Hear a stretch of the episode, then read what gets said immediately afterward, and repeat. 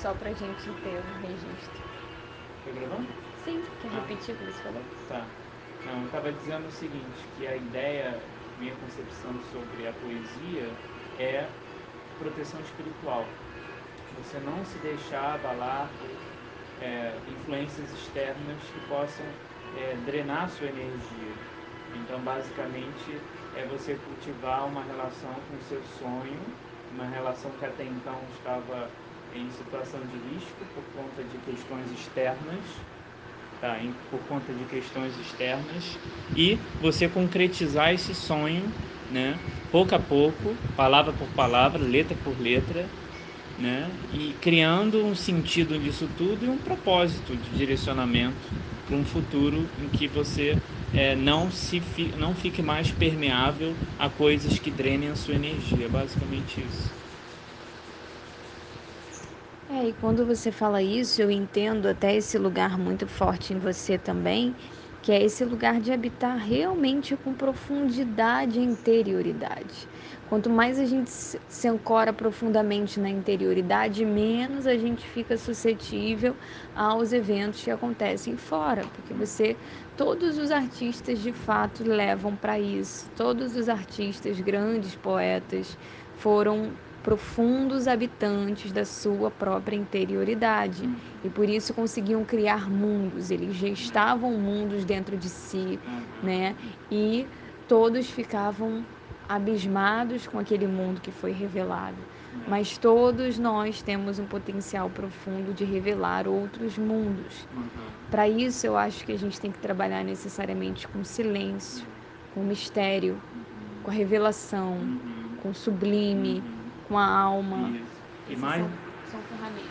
E mais do que isso, nós saímos de um mundo é um pouco. A gente ainda tem essa ideia dentro da gente da pessoa que executa um dom, que é uma pessoa que é um gênio, né?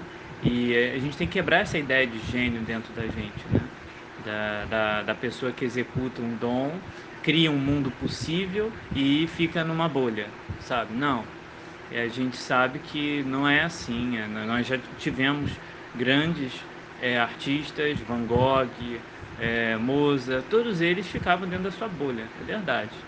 Mas, é bom, agora a gente está chegando num tempo em que ah, a gente precisa se.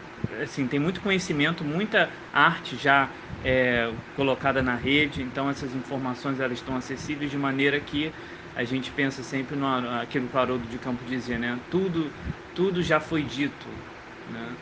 É, então, se tudo já foi dito, nada é mais dito. Então, tipo, sair dessa relação de que tudo foi dito, que de fato tudo já foi dito, parar de você ser gênio, uma, uma coisa presa dentro de você mesmo e promover uma integração com uma outra coisa que vem de fora, com uma outra um outro artista que vem de fora, que possa te ajudar a, a por exemplo, você é um poeta, você escreve, mas você pode ser ajudado a aperfeiçoar sua, seu design em relação à sua poesia visual.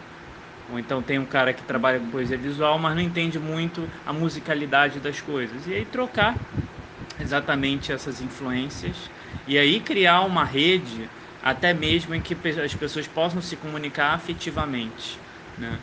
É, mandar por- através de vídeo caseiro. Na verdade, eu estou direcionando para esse ponto, que o vídeo é aquela forma de expressão de arte que você conjuga a poesia na palavra, a poesia imagética, a poesia sonora, tudo tá tudo interligado ali dentro dessa coisa chamada vídeo, né?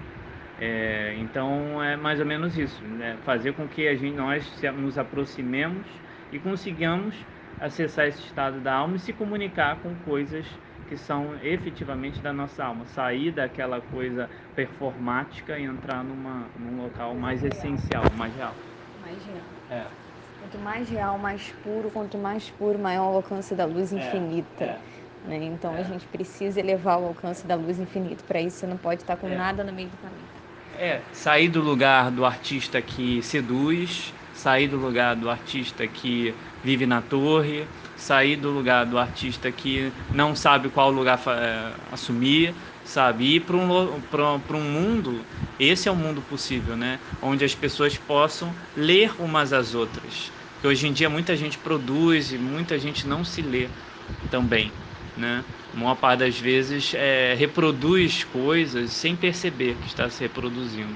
Então é um tempo de silêncio e é um tempo de gestação que é necessário ter né, para que a gente possa receber também aquilo que vem do outro, aquilo que é profundo, né, aquilo que não é feito enquanto você está fazendo outra coisa, aquilo que é feito em, num, em uma hora ou em dez minutos ou em meia hora, mas que vale por toda a eternidade exatamente pela profundidade.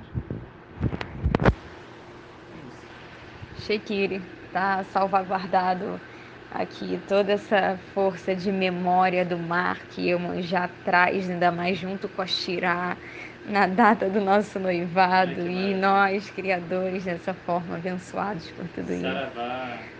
Saravá. Saravá, o Doiaíma já. De noite vai ter batu aqui na vai, cozinha, vai. que assim, ah, quer muito. Tem que ter.